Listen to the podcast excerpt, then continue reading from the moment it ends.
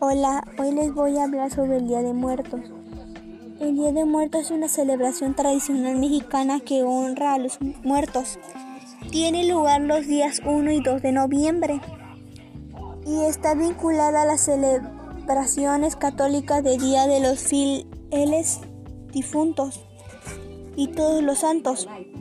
Es una festividad que se celebra principalmente en México y adopta en varios países latinos y como Bolivia, Ecuador, Guatemala y en el mejor grado de países América Central y en la región India en América del Sur, desde el noroeste Argentina, en Estados Unidos, en zonas donde existe una gran población indígena.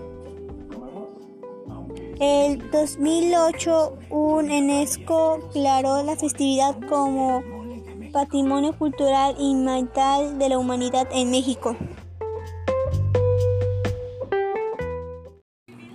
A cuesta le cuesta subir la cuesta y en medio de la cuesta va y se acuesta.